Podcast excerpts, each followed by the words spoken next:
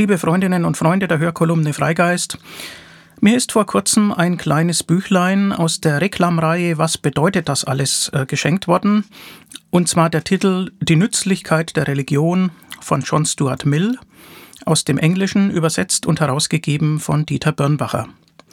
Das will ich heute vorstellen und ein wenig diskutieren.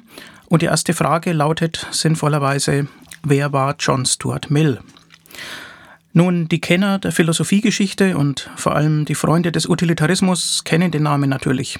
John Stuart Mill, Lebensdaten 1806 bis 1873, war im Großbritannien des 19. Jahrhunderts, das heißt dann vor allem im viktorianischen England, ein einflussreicher philosophischer Denker und Publizist, der sich um grundlegende politische und wirtschaftswissenschaftliche Fragen Gedanken gemacht hat und der bis heute vor allem durch zwei Einordnungen nachwirkt, als Liberaler und als Utilitarist. Seine wohl bekannteste Schrift On Liberty über die Freiheit erschien 1859 und setzt sich, wie der Titel vermuten lässt, natürlich mit dem Thema Freiheit auseinander, und zwar im Zusammenhang mit dem Aufbau der Gesellschaft und der staatlichen Ordnung. Die Schrift ist ein klassischer Text des politischen Liberalismus. Der Grundgedanke lautet, dass Staat und Gesellschaft dem Einzelnen nicht vorschreiben sollen, wie er zu leben hat, solange er die Freiheit anderer nicht einschränkt oder bedroht. In der Theorie ist das heute ja weithin akzeptiert. Die Praxis bleibt oftmals umstritten. Mill betont den Aspekt, dass auch demokratische Mehrheiten diese Freiheit nicht einschränken dürfen, solange von den betroffenen Mitgliedern keine Gefahr ausgeht. Er betont folglich Gewissensfreiheit, Meinungsfreiheit, Redefreiheit, Pressefreiheit. Und seine Argumente beziehen sich nicht nur auf den Schutz des Einzelnen, sondern auch auf den Nutzen für die Allgemeinheit. Die Menschheit verschenkt sonst nämlich ein Ideenpotenzial und Innovationspotenzial.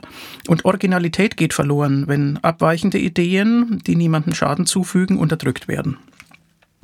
Mill wendet sich gegen die Herrschaft bloßer Gewohnheiten, gegen erzwungene Uniformität und Konformität. Er ist mithin ein Theoretiker des Individualismus, statt Konformismus. Er ist gegen soziale Gleichmacherei und er ist übrigens auch gegen Wirtschaftswachstum um jeden Preis. Er vertritt als Ökonom die Idee eines Gleichgewichtszustands, bei dem dann alle genug haben und keiner auf Kosten anderer noch mehr haben will. Na, das ist zwar mit Blick auf das Glücksniveau der Menschen und auch mit Blick auf den Zustand der natürlichen Lebensumwelt klug vorausgedacht, denn ähm, ab einem gewissen Wohlstandsniveau werden die Menschen ja gar nicht mehr glücklicher. Und äh, dass weiteres Wirtschaftswachstum der Umwelt schaden kann, das war auch im 19. Jahrhundert schon zu merken, damals vielleicht sogar deutlicher als heute im Land rauchender Schornsteine. War also klug vorausgedacht, aber diese Idee ist mit Blick auf das Menschenbild natürlich auch sehr idealistisch gedacht. In manchem hat Mill sehr idealistisch gedacht, da kommen wir dann beim Thema Religion nochmal drauf zurück. Mill hat auf ähm, Persönlichkeitsentwicklung durch Bildung, durch Steigerung des Bildungsniveaus gesetzt. Die Gefahr einer Tyrannei der Mehrheit war ihm ein Gräuel. Das ist natürlich äh, demokratietheoretisch ein interessanter Gedanke. Und ja, er hat einfach Bildung als entscheidend für die Kompetenz zur Individualität angesehen. Und er hat dann sogar einen Vorschlag gemacht ähm, für ein ungleiches Wahlrecht, ähm, dass nämlich die Stimmenzahl, die jemand hat, von seinem Bildungsstatus ähm, abhängen sollte. Ähm, aus heutiger Sicht problematisch, aber andererseits auch eine interessante Idee in Zeiten des Populismus. Ähm, und die Idee war eben, dass man damit der Dominanz der Ungebildeten vorbeugen könne. Naja. Zwei Jahre nach On Liberty, 1861, ist eine andere einflussreiche Abhandlung ähm, von John Stuart Mill erschienen, nämlich Utilitarianism, ähm, worin das Konzept des Utilitarismus von Jeremy Bentham nachgeschärft wird. Ähm, bei Bentham ist das, ähm, ja, das Ziel des menschlichen Verhaltens ja das größte Glück der größten Zahl typisch utilitaristisch, also es ähm, kommt darauf an, was hinten rauskommt sozusagen und äh, dabei gibt es natürlich ein notorisches Quantifikationsproblem. Wie lässt sich das Glück verschiedener Personen gegeneinander verrechnen? Wie lässt es sich äh, quantifizieren?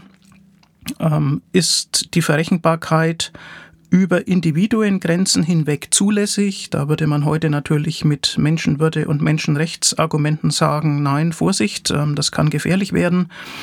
Die Frage ist auch, um welches Glück äh, geht es eigentlich und äh, wie wird dieses Glück gewonnen?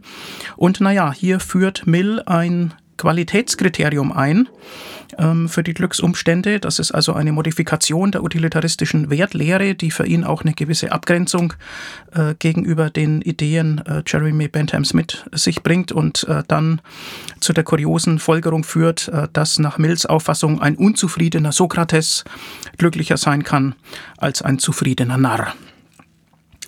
Mill war nah dran an diesen Ideen, denn Jeremy Bentham war ein enger Vertrauter seines Vaters, James Mill. James Mill war sehr ehrgeizig und tatsächlich ist John Stuart Mill das Produkt eines Erziehungsexperiments, muss man schon sagen, von James Mill, ähm, der sehr auf die, ja, auf die Prägbarkeit äh, des Menschen durch Erziehung äh, gesetzt hat und der sozusagen kognitive Optimierung äh, als Ziel hatte ähm, Formung durch Erziehung und ähm, das hat er eben äh, bei seinem Sohn durchexerziert. Ich lese dazu einen Absatz aus dem Wikipedia-Eintrag von John Stuart Mill. Mit drei Jahren erhielt John Stuart seine ersten Lektionen in Griechisch. Mit zehn Jahren beherrschte er Latein auf universitärem Niveau. Später kamen Französisch und Deutsch hinzu. Bereits in frühester Kindheit las er Aesops Fabeln im Original, danach die Anabasis von Xenophon, Herodot, Diogenes Laertios, Lukian von Somasata und Isokrates, mit sieben Jahren die ersten Dialoge Platons. Unter strenger Aufsicht seines Vaters begann er mit dem Studium der Arithmetik. Zur Erholung las er Plutarch und Humes Geschichte Großbritanniens. Als er acht Jahre alt war, begann er damit, seinen jüngeren Geschwistern Latein beizubringen. Im Alter von 13 Jahren setzte er sich mit politischer Ökonomie, insbesondere mit den Theorien von Adam Smith und David Ricardo, auseinander. Mit 14 reiste er nach Montpellier und studierte dort Chemie, Zoologie, Mathematik, Logik und Metaphysik. Ja, soweit.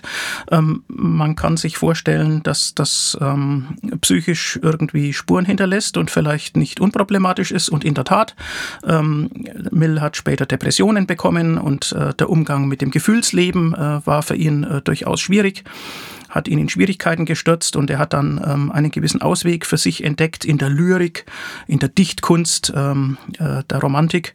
Und ja, unterm Strich muss man sagen, äh, irgendwie ist dieses Erziehungsexperiment äh, dann schon gelungen. Mill war ja sehr äh, produktiv, gedanklich sehr klar, ähm, hat oft ausgleichende Positionen vertreten. Später war also kein Extremist. Ähm, er wurde religionslos erzogen ähm, Dogmentgläubigkeit war dem Hause Mill vollkommen fremd. Es ging eben darum, eine eigene Meinungsbildung ähm, auszuführen und ja, das konnte er dann auch im weiteren Leben wirtschaftlich abgesichert tun. Er hat vermittelt über seinen Vater eine Stelle in der britischen Kolonialverwaltung äh, bekommen und äh, konnte sich dann eben politisch und publizistisch betätigen. John Stuart Mill ist politisch übrigens auch früh und glaubwürdig für feministische Ziele eingetreten, insbesondere für das Wahlrecht der Frauen. Ähm, er war 1865 ins Unterhaus äh, gewählt worden und hat dann 1866 im Rahmen einer Wahlrechtsreform äh, die Idee eingebracht, äh, ja, dass eben Frauen das allgemeine Wahlrecht erhalten sollten. Er hat damit einen Achtungserfolg ähm, erzielt, hat also mehr Stimmen bekommen als erwartet, aber nicht die Mehrheit. Da war er eben seiner Zeit weit voraus, denn ja, nun die Mehrheitsmeinung und äh, heute die überwältigende Mehrheitsmeinung hat sich ja genau in diese Richtung entwickelt. 1869 erschien von ihm die Schrift The Subjection of Women, ähm, auch aber nicht nur als später Einfluss seiner Frau Harriet Taylor Mill die bereits 1858 verstorben war und äh, die er früh kennengelernt hat. Ich lese dazu wieder einen Absatz aus dem Wikipedia-Eintrag von John Stuart Mill. Bereits 1830 lernte Mill die nach seinem Vater wohl am stärksten auf ihn wirkende Person kennen, Harriet Taylor. Die damals 22-jährige verheiratete Frau verliebte sich in den zwei Jahre älteren Mill und wurde in der Folge erst seine Seelenfreundin und Geliebte, wobei es nicht zu sexuellen Kontakten kam. Erst 1851, nach dem Tode ihres Mannes im Jahre 1849, wurde Harriet Taylor auch Mills Ehefrau. Als radikale Linksintellektuelle setzte sich Harriet engagiert für Frauenrechte ein und beeinflusste Mills Gedanken und Werke maßgeblich, was er in seinen Veröffentlichungen über die Freiheit, Betrachtungen über die Repräsentativregierung und der Utilitarismus auch ausdrücklich betonte. Soweit diese Textstelle. Ähm, ich sollte noch erwähnen, dass seine Motivation natürlich auch war, ähm, nicht die Potenziale der Hälfte der Bevölkerung zu verschenken. Ja, gut, und darüber hinaus natürlich äh, sollten die Frauen auch äh, die Rechte bekommen, die ihnen um ihrer selbst willen zustehen. Es geht im Folgenden um seine Schrift The Utility of Religion die Nützlichkeit der Religion. 1854 ist diese Schrift entstanden, also während der ja relativ kurzen Phase seiner Ehe mit Harriet. Vorher, ja, das sei auch noch erwähnt, es gibt natürlich noch andere Werke von Mill. Ähm, schon elf Jahre vorher gab es System of Logic und ähm, elf Jahre nach dieser Schrift ähm, Auguste Comte and Positivism Auguste Comte ist ja der, einerseits der Erfinder der Soziologie als Wissenschaft und andererseits aber auch der große Vordenker einer Menschheitsreligion auf der Basis des Fortschrittsgedankens und, äh, und des Positivismus. Und ähm, er hatte Kontakt äh, zu Comte, hat sich mit ihm auseinandergesetzt und hat ihm dann eben auch noch eine äh, späte analytische Schrift gewidmet. Außerdem gibt's von Mill Schriften zur politischen Ökonomie. Ähm, es sind äh, gesammelte Werke erschienen, schon zu seinen Lebzeiten beginnend, allerdings ohne äh, den Essay über die Nützlichkeit äh, der Religion. Das hat wohl damals nicht ins erwünschte Bild gepasst. Ähm, er hat dann auch noch eine Autobiografie verfasst. Und dann, ja, letztlich erst posthum, 1874, ähm, sind von seiner Stieftochter herausgegeben worden die Three Essays on Religion. Ähm, da gibt's einen Essay über die Natur, Nature, früher verfasst, und einen über den Theismus, Theism, später verfasst, und in der Mitte eben The Utility of Religion. Das hat damals ähm, in England gar keinen großen Effekt gehabt, ähm, ist aber schnell in viele Sprachen übersetzt worden und ja, war dann dennoch einflussreich. Ja, ich möchte nun im Folgenden den Inhalt dieses Essays nachzeichnen ähm, in der deutschen Neuausgabe, die mir vorliegt. Äh, übrigens in ähnlicher Ausstattung, aber umfangreicher war die Reklamausgabe von 1984, damals unter dem Titel Drei Essays über Religion. Da waren also alle drei drin, auch die beiden Essays Natur und Theismus von John Stuart Mill. Und das wurde auch damals schon von Dieter Birnbacher kommentiert. Ist ja ganz witzig. Ja, also der Essay beginnt äh, mit dem Aspekt der Nützlichkeit im Vergleich zur Frage der Wahrheit und stellt fest, dass wenn man sich um die Nützlichkeit kümmert, das in der Regel erst als zweite Frage auftritt, wenn man von der Wahrheit schon nicht mehr so vollständig überzeugt ist. Denn solange man von der Wahrheit einer Religion überzeugt ist und in ihr lebt, ist einem die Nützlichkeit kein Problem. Also die, die setzt man dann sozusagen voraus. Und das ist nun alles etwas ins Wanken geraten und ja, vielleicht auch ähnlich dem heutigen äh, Bewusstseinszustand. Dazu lese ich eine Textstelle, Seite 8. Wir leben in einem Zeitalter des schwachen Glaubens, einem Zeitalter, in dem der Glaube der meisten Menschen eher durch den Wunsch zu glauben als durch die Überzeugung, dass er auf guten Gründen beruht, bestimmt ist. Der Wunsch zu glauben entsteht dabei nicht nur aus eigensüchtigen, sondern oftmals aus überaus uneigennützigen Gefühlen, und obwohl er nicht mehr das unerschütterliche und vollkommene Vertrauen, wie es einst bestand, hervorzubringen vermag, umgibt er doch alles, was aus der Zeit der Erziehung übrig geblieben ist, mit einer schützenden Hülle und ist oft die Ursache dafür, dass wir direkte Zweifel nicht in uns aufkommen lassen. Vor allem sorgt er dafür, dass die Menschen weiterhin ihr Leben in Übereinstimmung mit Lehren führen, die ihre Gewalt über die Gemüter zum Teil verloren haben und dass sie der Welt gegenüber dieselbe, wenn nicht sogar eine noch demonstrativere Haltung behaupten, als sie sie zu der Zeit zur Schau zu tragen für nötig hielten, in der ihre persönliche Glaubensüberzeugung noch fester verwurzelt war. Zitat Ende. Das ist also sicherlich ein Übergangsstadium äh, des schon beginnenden, aber nicht eingestandenen Glaubenszweifels, die er da schildert. Ein Schlüsselsatz für seine Untersuchung ähm, lautet jedenfalls, es ist durchaus denkbar, dass die Religion moralisch nützlich sein kann, ohne verstandesmäßig haltbar zu sein. Und das wird dann im Text diskutiert. Mill schreibt, die Pro-Argumente, also für die Nützlichkeit der Religion, die seien ja hinlänglich bekannt. Und die Kontraargumente allerdings, darauf weist er hin, äh, bei denen darf man sich's nicht zu einfach machen. Ähm, denn es wäre ja naheliegend, auf die historischen Verfehlungen und Grausamkeiten, die im Namen der Religion äh, begangen wurden, hinzuweisen. Und Mill meint aber, die Religion befreit sich doch vielleicht stückweise von ihren unangenehmen und von ihren verbrecherischen Seiten. Ähm, dennoch zeigen die ähm, Verfehlungen der Vergangenheit zwar die Beschränktheit äh, des wohltätigen Einflusses der Religion, aber äh, da könnte ja trotzdem ein guter Trend drin liegen. Und naja, heute würde man ja auch sagen, dass äh, Gegenwartstheologen selbstverständlich keine Kreuzzüge und keine Hexenverbrennungen und ähnliches mehr rechtfertigen. Also dieser Trend äh, hin zum Humanen und zum Humanitären auch innerhalb der Religion, der ist ja tatsächlich zu beobachten. Und äh, Mill geht dann um des Arguments willen mal davon aus, dass man eine Religion betrachten kann, die eben keine schlechte Moral mehr enthält und fragt dann, welche weltliche Nützlichkeit hätte eine solche Religion? Und er unterscheidet bei dieser Frage zwei Teile. Nämlich zum einen, was tut die Religion für die Gesellschaft? Das ist der soziale Teil der Frage. Und zum anderen, was nützt ähm, eine solche Religion für das Individuum? Das ist der individuelle Teil äh, der Frage. Denn äh, beim Individuum, da könnte man ja der Meinung sein, dass eine Verbesserung und Veredelung äh, der, der individuellen menschlichen Natur eben gerade in der Religion stattfindet oder stattfinden kann. Also diese beiden Teilfragen, die werden dann der Reihe nach getrennt voneinander von ihm behandelt.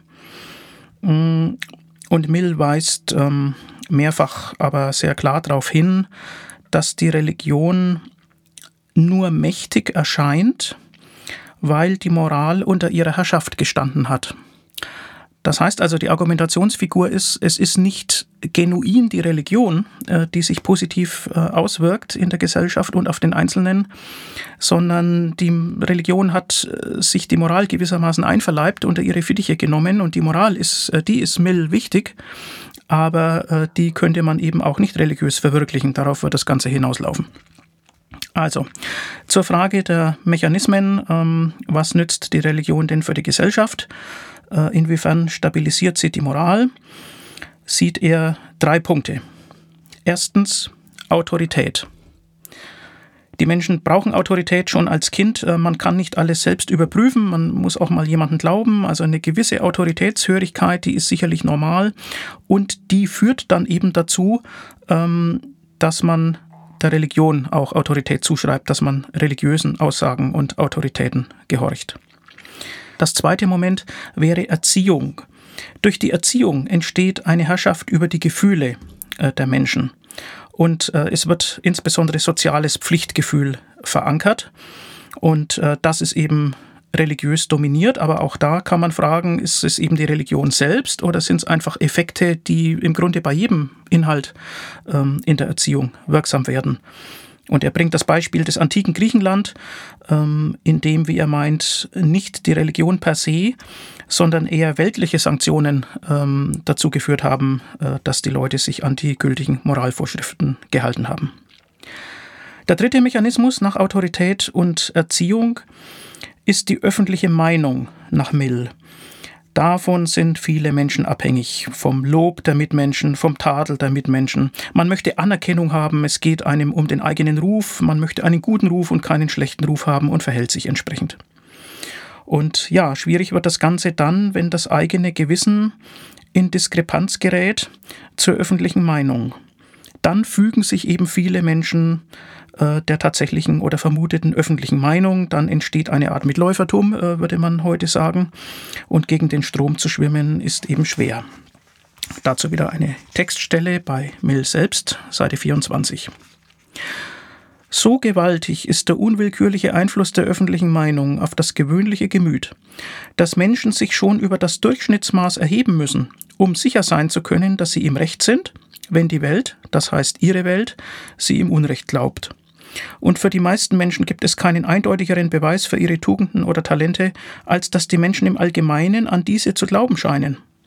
In allen Gebieten menschlicher Betätigung ist die Rücksicht auf die Gesinnung unserer Mitmenschen in der einen oder anderen Weise bei fast allen Charakteren das durchgängige Motiv.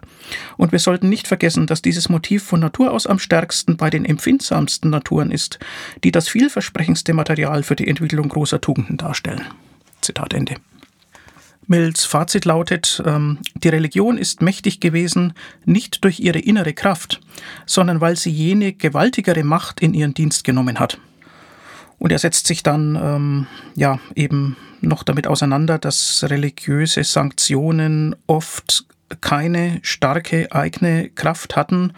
Und er diskutiert ähm, Beispiele von Bantam, ähm, wo die Frage ist, ähm, sind es eigentlich religiöse Überzeugungen oder religiöse Befürchtungen, die die Menschen dazu bringen, sich an moralische Maßstäbe zu halten? Oder ist es nicht tatsächlich der Blick auf das, was in der jeweiligen Gesellschaft äh, gerade angesagt und anerkannt ist?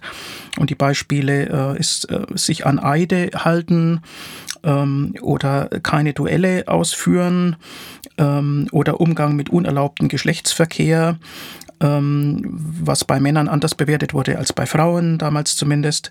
Und ähm, man kommt eben dann zu dem Schluss, dass es in der Regel nicht so sehr die Furcht vor göttlicher Strafe ist, äh, dass man sich an was hält oder nicht hält oder wie intensiv man sich dran hält, ähm, sondern dass es eben tatsächlich von der sozialen Umgebung abhängt.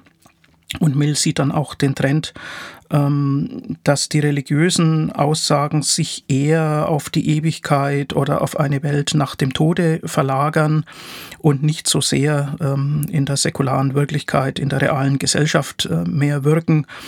Denn ähm, ja, solche fernen Glaubensaussagen sind dann damit mit einer großen Ungewissheit verbunden und das scheint äh, bei den Menschen keine allzu intensiven äh, Verhaltensauswirkungen äh, zu zeigen. Also sein Gesamtfazit äh, zu der Frage, ähm, nützt die Religion denn der Gesellschaft als Ganzes, lautet, äh, dass dort, wo es um die Moral geht, keine genuinen Wirkungen der Religion vorliegen.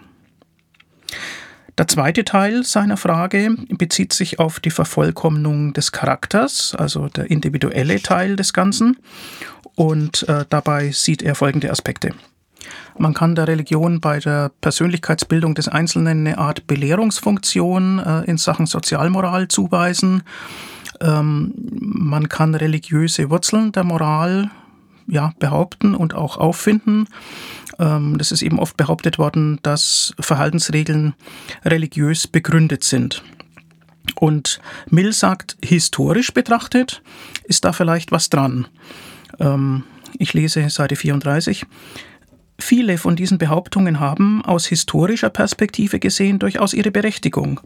Die Völker der Vergangenheit haben im Allgemeinen, wenn nicht sogar immer, ihre Moral, ihre Gesetze, ihre Überzeugungen und selbst ihre praktischen Künste, kurz alles, was dazu diente, sie zu leiten und zu disziplinieren, als von den höheren Mächten offenbart übernommen und hätten anders schwerlich dazu bewogen werden können, sie anzunehmen. Zitat Ende. Und ähm, ja, er diskutiert dann auch Vorteile äh, der christlichen Moral.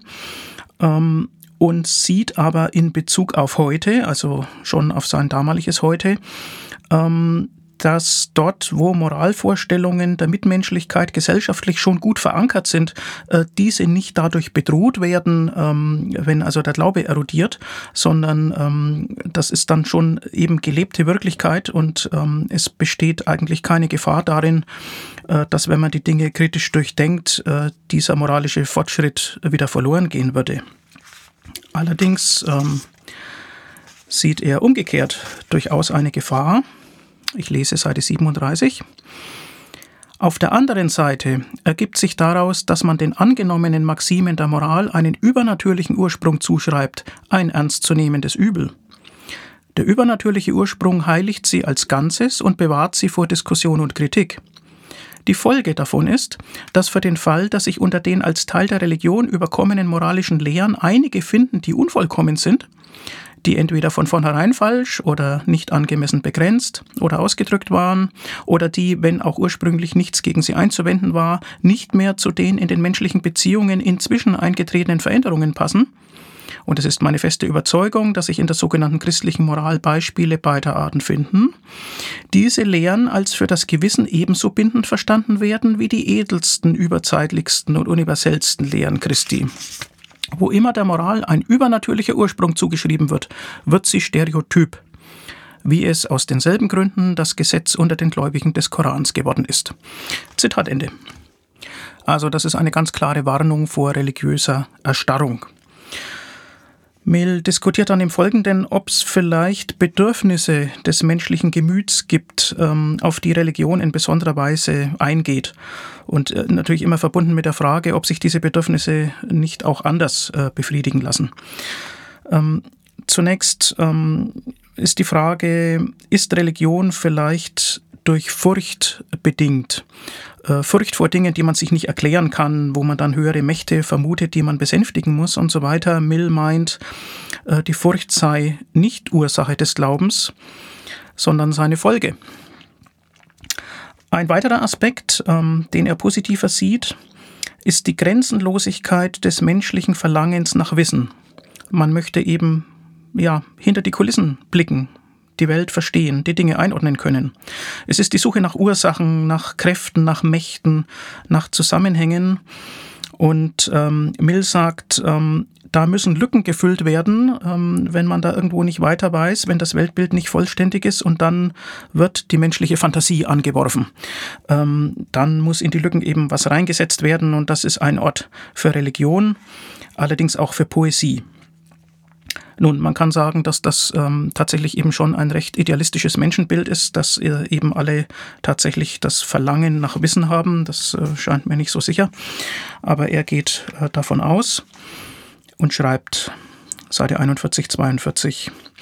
Religion und Poesie wenden sich, zumindest in einer Beziehung, an dieselbe Seite der menschlichen Natur und befriedigen beide dasselbe Bedürfnis. Das Bedürfnis nach idealen Vorstellungen, die größer und schöner sind, als wir sie in der Prosa des menschlichen Lebens verwirklicht finden.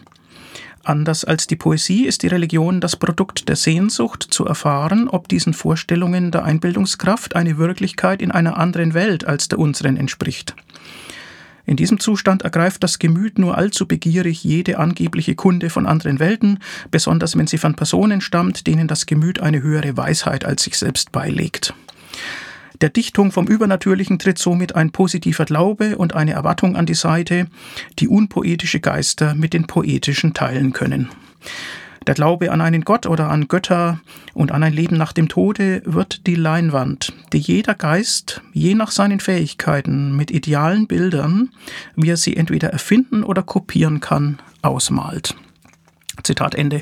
Im Bild der Leinwand äh, klingt natürlich das an, was bei Ludwig Feuerbach als die Projektionsthese ähm, wirksam und in seinem Denken leitend wurde. Und ja, das ist ähm, menschliches Wunschdenken. Und ähm, Mill schreibt weiter, solange das irdische Leben voll von Leiden ist, solange wird es ein Bedürfnis nach dem Trost geben, den die Hoffnung auf das Himmelreich dem Egoistischen und die Liebe Gottes dem zarte Empfindenden und Dankbaren gewährt. Klug formuliert.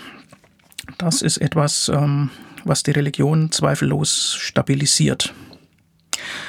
Mill fragt dann, ja, entlang seiner Suche nach Alternativen zu dieser Art von Religion, ob denn eine Idealisierung des irdischen Lebens vielleicht denselben Zweck erfüllen könne. Er kommt dann auf den Epikureismus zu sprechen, den man nicht zu kurz äh, denken darf. Da geht es nicht nur um momentanen Lustgewinn, sondern durchaus um längerfristige Optimierung des menschlichen Daseins. Und ähm, Mill fragt nach der Tragfähigkeit solcher Konzepte und sieht sie durchaus äh, gegeben, gestützt durch ein historisches Beispiel, nämlich das alte Rom, in dem die Vaterlandsliebe, äh, wie sie etwa in Ciceros Schrift De Officiis äh, zum Ausdruck kommt und äh, damals einfach auch als Ideal geherrscht hat, ähm, eben nicht religiös bedingt war, sondern ja sozusagen durch, ähm, durch säkulare Wertsetzungen Das heißt, ähm, ja, die Wirkung der Erziehung und, und die Anerkennung äh, der Lebenden oder ja, vielleicht auch sogar der Toten, in deren Geist äh, man dann meint, äh, gehandelt zu haben, ähm, das würde genügen als, ähm, als Mechanismen, um die Leute ähm, moralisch auszurichten, meint Mill. Äh, man brauche dafür keinen jenseitigen Lohn. Allerdings ähm, nennt er diese Kulturinhalte dann tatsächlich nicht nur Moral, sondern auch wieder Religion. Und das ist für heutige Ohren äh, sicherlich etwas äh, gewöhnungsbedürftig. Äh, ich nehme vorweg, äh, dass im Deutschen dafür ja das Wort Weltanschauung existiert, das dann sowohl religiöse wie auch nicht religiöse Ausprägungen umfasst, ähm, also sowohl solche mit äh, Transzendenzbezug und Jenseitsversprechen und auch ähm, solche ohne. Aber gut, Weltanschauung ist vielleicht ein sehr deutsches Wort und äh, das taucht bei Mill nicht auf. Ähm, was er Religion nennt, wird erläutert, Seite 47, 48. Das Wesen der Religion ist die starke und ernsthafte Ausrichtung unserer inneren Regungen und Wünsche auf einen idealen Gegenstand, dem die höchste Vollkommenheit zuerkannt wird und der mit Recht über allen Gegenständen unserer selbstsüchtigen Wünsche steht. Diese Bedingungen werden durch die Religion der Menschheit jedoch in ebenso hohem Maß und in ebenso hohem Sinn erfüllt wie durch die übernatürlichen Religionen, selbst in ihren besten und weit besser als in ihren übrigen Erscheinungsformen.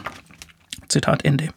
Also hier wird gewissermaßen beides Religion genannt und das Stichwort Religion der Menschheit, äh, das verweist tatsächlich auf Auguste Comte, ähm, der eben ja die offene Zukunft der Menschheit ähm, als den Ankerpunkt, an dem sich ähm, Fantasien äh, und Fortschrittsstreben und äh, Verpflichtungen äh, des Einzelnen festmachen lassen, ähm, ausformuliert hat.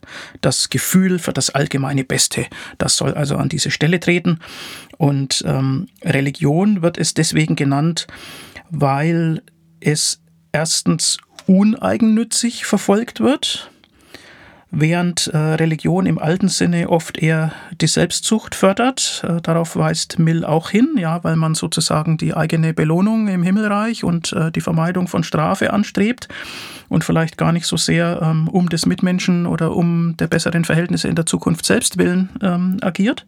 Also das ist ein Kennzeichen, Uneigennützigkeit. Und äh, der zweite Unterschied zwischen alter und neuer Religion wird dann auf Seite 50 wie folgt erläutert. Zweitens wird der Wert der alten Religionen als Mittel zur Läuterung und Verbesserung des menschlichen Charakters dadurch massiv gemindert, dass noch ihre besten moralischen Wirkungen eine gewisse Stumpfheit oder gar Verkehrtheit in den geistigen Fähigkeiten zur Voraussetzung haben. Denn es ist unmöglich, dass jemand, der zu denken gewohnt ist und unfähig, seinen forschenden Geist durch Sophistereien abzustumpfen, bedenkenlos bereit sein sollte, dem Urheber und Lenker einer so plump gemachten und so launenhaft regierten Schöpfung, wie es dieser Planet und das Leben seiner Bewohner sind, absolute Vollkommenheit zuzuschreiben. Die Anbetung eines solchen Wesens kann nur dann von ganzem Herzen erfolgen, wenn dieses Herz zuvor zur Aufgabe seiner natürlichen Urteilskraft überredet worden ist. Zitat Ende. Ja, und damit ist natürlich ein Grundkonflikt äh, des religiösen Bewusstseins angesprochen, nämlich wie verhält sich die Verständlichkeit äh, der Natur, also ja, der Einsatz des menschlichen Verstandes äh, zur emotionalen Verankerung ähm, der Werte und Ideale und äh, der Offenbarung.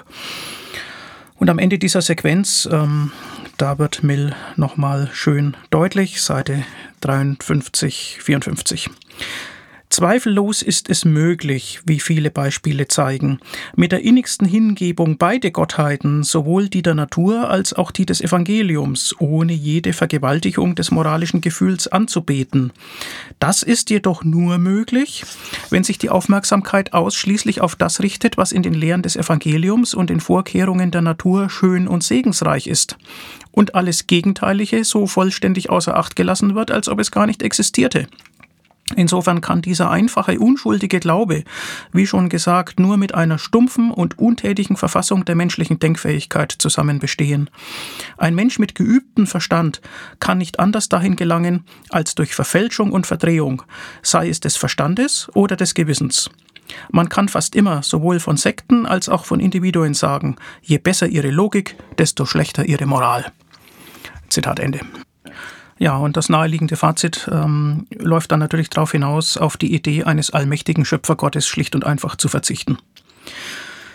Mill setzt sich dann noch mit der Frage auseinander, welche Rolle äh, das Leben nach dem Tod als Idee, als Vorstellung, als Fantasie für sensible Einzelne spielt.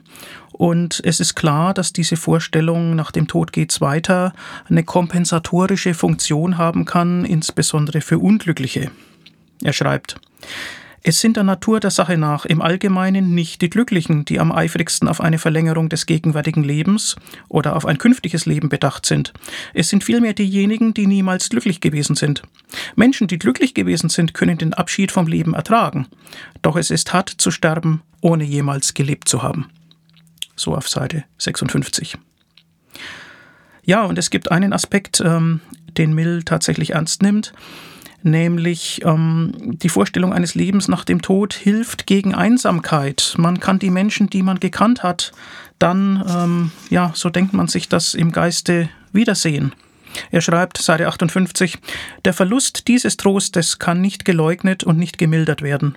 In vielen Fällen ist er unermesslich und mit nichts zu vergleichen und wird immer ausreichen, in den empfindsamen Naturen die von der Einbildungskraft genährte Hoffnung auf eine Zukunft lebendig zu erhalten, die zwar durch nichts bewiesen ist, der aber auch nichts in unserem Wissen oder unserer Erfahrung widerspricht. Zitat Ende. Naja, da ist er also sehr freundlich gegenüber den religiösen Argumenten, wenn er meint, dass in unserem Wissen und unserer Erfahrung ähm, nichts dem Leben nach dem Tode widerspricht. Das mag man in Zeiten der Hirnforschung ganz anders bewerten. Ähm, Mill jedenfalls ähm, kommt zu dem Fazit, ähm, dass es Menschen möglich sei, wenn man denn das Leben gelebt hat, sich friedlich äh, zur Ruhe zu legen und äh, gewissermaßen in der Hoffnung auf die künftige Menschheit ähm, ja, seinen Fantasiehorizont auszubilden. Und er meint dann, ähm, zum Abschluss steht es hier so, dass es mit der Vorstellung eines glücklichen Lebens durchaus vereinbar ist, dass wir das Leben ablegen müssen, nachdem das Beste, was es gewähren konnte, einen langen Zeitraum hindurch voll genossen worden ist nachdem all seine Freuden, einschließlich der aus dem Wohlwollen fließenden, ausgekostet sind und nichts kennenzulernen und zu genießen mehr übrig bleibt, um die Neugierde anzustacheln und den Wunsch nach einem verlängerten Dasein wachzuhalten. Ja, das ist wiederum sehr ja, auf einen Gleichgewichtszustand hin mit optimistischem Menschenbild äh, gedacht. Ähm, typisch Mill. Wer weiß, ob sich das mit den realen Menschen so umsetzen lässt. Anregend ist der Milche Text auf jeden Fall. Ich kann auch das Nachwort äh, von Dieter Birnbacher sehr empfehlen. Das ist äh, sehr ähm, ja, gehaltvoll, gut zu lesen, äh, sehr nützlich, sehr lehrreich. Neben vielen Informationen zu Mills Leben und Werk wird dort auch die Frage nach der Definition von Religion, nach dem Religionsbegriff nochmal aufgegriffen und darauf hingewiesen, dass es da keine ja keine Konsensdefinition gibt, sondern ganz unterschiedliche Kriterien, die man berücksichtigen kann und letztlich eher eine Familienähnlichkeit vorliegt, äh, mit einem Wittgensteinschen Terminus gesprochen. Das heißt, ähm, Religionen haben manche kennzeichnenden Eigenschaften gemeinsam, ähm, aber nicht immer unbedingt alle. Und vielleicht äh, lese ich noch ein paar Absätze aus dem Nachwort, Seite 104, 105. Ähm, da ist eben die Frage, welches Gewicht kommt den einzelnen Komponenten zu, die man ähm, für den Begriff Religion herbeiziehen möchte. Birnbacher schreibt, Mill hat die Kriterien, nach denen er diese Frage beantwortet sehen möchte, ausdrücklich benannt. Erstens, eine religiöse Glaubensüberzeugung muss das menschliche Dasein beherrschen und das Handeln anleiten können. Zweitens, sie muss etwas zum Gegenstand haben, das starke Gefühle von Liebe und Gehorsam hervorzurufen vermag. Drittens. Und schließlich muss ihr Gegenstand, wie Mill in die Nützlichkeit der Religion formuliert, das höchste Ziel menschlichen Strebens verkörpern. Dagegen sei eine etwaige Hoffnung auf eine Gegenleistung, etwa in Gestalt ewigen Lebens, für den religiösen Charakter einer Glaubensüberzeugung nicht notwendig. Auf dem Hintergrund dieser Kriterien gesehen erscheint es Mill vollauf gerechtfertigt, bei Kants Religion der L'Humanité von einer Religion zu sprechen. Tja, Soweit. Ähm, man kann dann fragen, wo das Numinose bleibt, welche Rolle das Heilige spielt. Das werden eben manche, insbesondere religiöse Menschen, vielleicht äh, bei diesem Definitionszugang vermissen. Aber es läuft eben dann einfach ähm, auf das hinaus, was wir heute vielleicht ähm, nicht religiöse Weltanschauung nennen könnten. oder auch säkularen Humanismus. Es geht dabei jedenfalls um eine diesseitige Moral und Sinngebung statt einer jenseitigen Vertröstung und Überhöhung. Und ähm, für diese Gedanken und für die Argumente, die dahin führen, ist und bleibt äh, das Werk von John Stuart Mill anregend. Mir ist das Büchlein übrigens geschenkt worden, weil ich es mir zu einem unrunden Anlass gewünscht hatte und äh, die Schenker haben hineingeschrieben, klein, aber einflussreich. Es ist nicht ganz klar, worauf sich das bezieht, auf mich vielleicht. Nein, das ist eher unwahrscheinlich. Ähm, oder auf das Büchlein, das glaube ich auch nicht. Ähm, vermutlich war der Inhalt seines Titels gemeint. Die Nützlichkeit der Religion wäre dann klein, aber einflussreich. Na, wenn das klein dann mal kein Irrtum ist. Da müssen wir dranbleiben. Die Nützlichkeit des Humanismus bleibt eine Aufgabe, die durch den Vergleich mit der Religion gewiss nicht kleiner wird. Ich wünsche allen einen freudvollen Hochsommer und viel Vergnügen beim Selbst- und Weiterdenken. Danke für die Aufmerksamkeit.